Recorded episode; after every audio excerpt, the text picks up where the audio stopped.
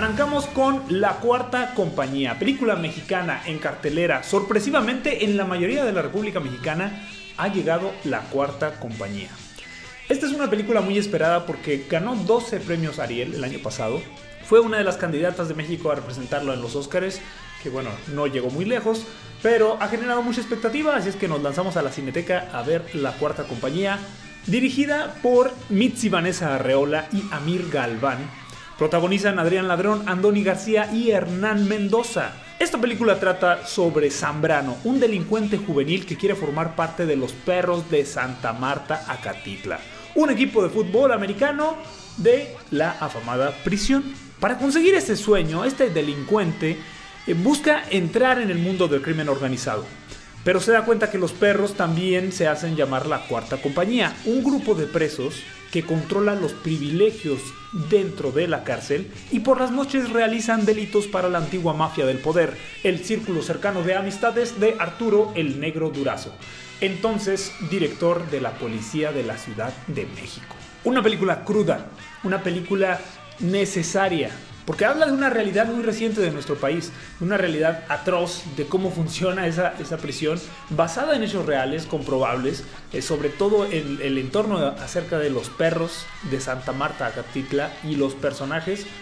Todos están basados en prisioneros, en presos reales. Es una película necesaria porque tenemos que verla, ver esta realidad. Qué bueno que se hace este tipo de cine. Duele, hay que verla si la aguantan. ¿Por qué? Porque trata temas de tortura, trata temas de extorsión, por supuesto que de crimen. Y, es a veces increíble y triste a la vez que demos esta imagen ante el mundo, pero es necesario. Es parte de lo que sucedió y parte de lo que no queremos que se repita dentro de nuestra historia.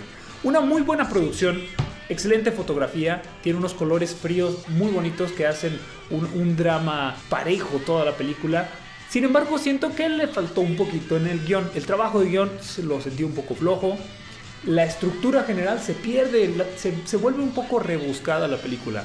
El protagonista está genial, hay personajes muy buenos, muy eh, recordables, pero se meten en un embrollo que al final les es un poco difícil resolver.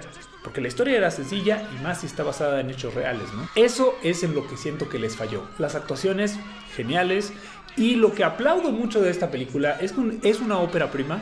Es dirigida por personas que estuvieron también involucradas en el documental Presunto Culpable. Si recuerdan, hace algunos años Presunto Culpable fue un documental que dio mucho de qué hablar porque hablaba sobre el sistema penitenciario mexicano y sobre problemas terribles que tiene este sistema. Bueno, esta película va por el mismo género. Me encanta que se haga este tipo de cine. No la recomiendo para toda la familia, ni, ni la recomiendo para muchas personas que puedan ser susceptibles al tema ni tampoco para quienes esperen ver la mejor película del cine mexicano. No, no creo que es la mejor. Pero tiene cosas muy rescatables, preciosa fotografía, actuaciones, megaproducción. De repente caen muchos estilos. no terminan de definir su estilo. Creo que también es algo que les falló poquito a la película La Cuarta Compañía. Pero si pueden y quieren apoyar al cine mexicano, esta es la mejor opción de lo que está en cartelera. The Fourth Company.